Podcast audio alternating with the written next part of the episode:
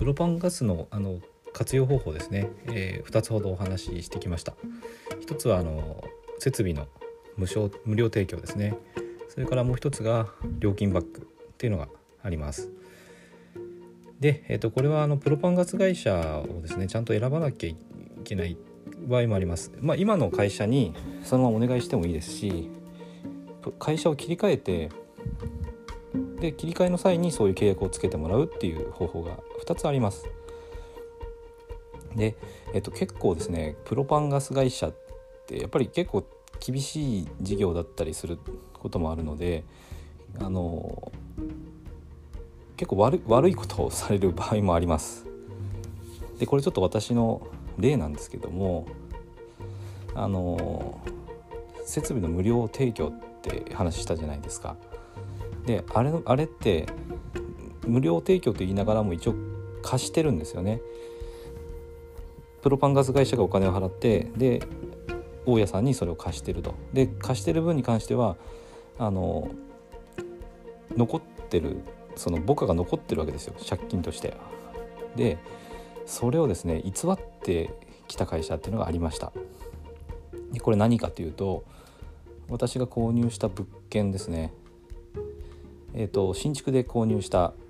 アパートの方なんですけどもそちらの方ではですねえーと、新築なので、まあ、売り主の会社があってその会社が、まあ、アパートを建てて私に売ったわけです。でその時にちゃんとそのガスの配管とかが全部ちゃんと入っているとまあその権利としてちゃんと私が持ってるものだっていうふうになってるんですけども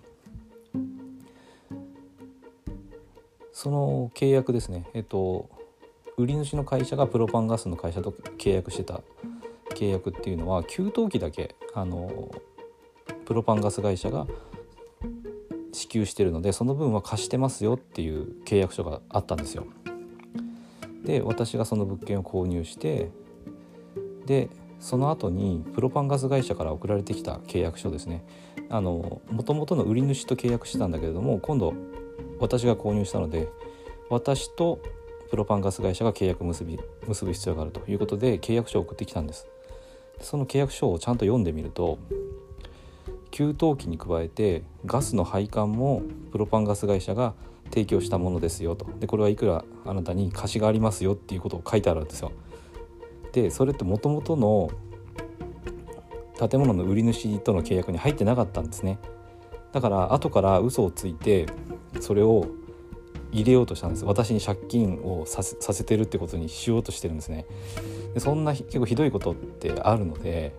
あのそうですねまあプロパンガス会社の活用っていう面だけじゃなくてあのもしアパートとか持ってる方いたらですねそういうとこはよく気をつけた方がいいです。で私の場合ちゃんとその契約書読んで気づいたのでここ違うじゃないっていうことで結局ですねその会社はもうあの契約を切りました。で契約を切って新しい、あのプロパンガス会社さんと契約する時に、えー、と設備の支給ですね。あの給湯器っていうのはもともと支給はあったんですけども給湯器に加えて、えーと、宅配ボックスですね。これをつけてもらいました。でもちろんあの配管の部分っていうのは私の持ち物なのでそこの部分は借りてるっていう記載はあのない状態にできてます。ということで、えっと、プロパンガス会社との契約ですねこちらにメリットがあるものではあるんですけども中にはちょっと悪徳というかあの悪いことしてくる場合もあるので契約書っていうのはよく読んだ方がいいですね。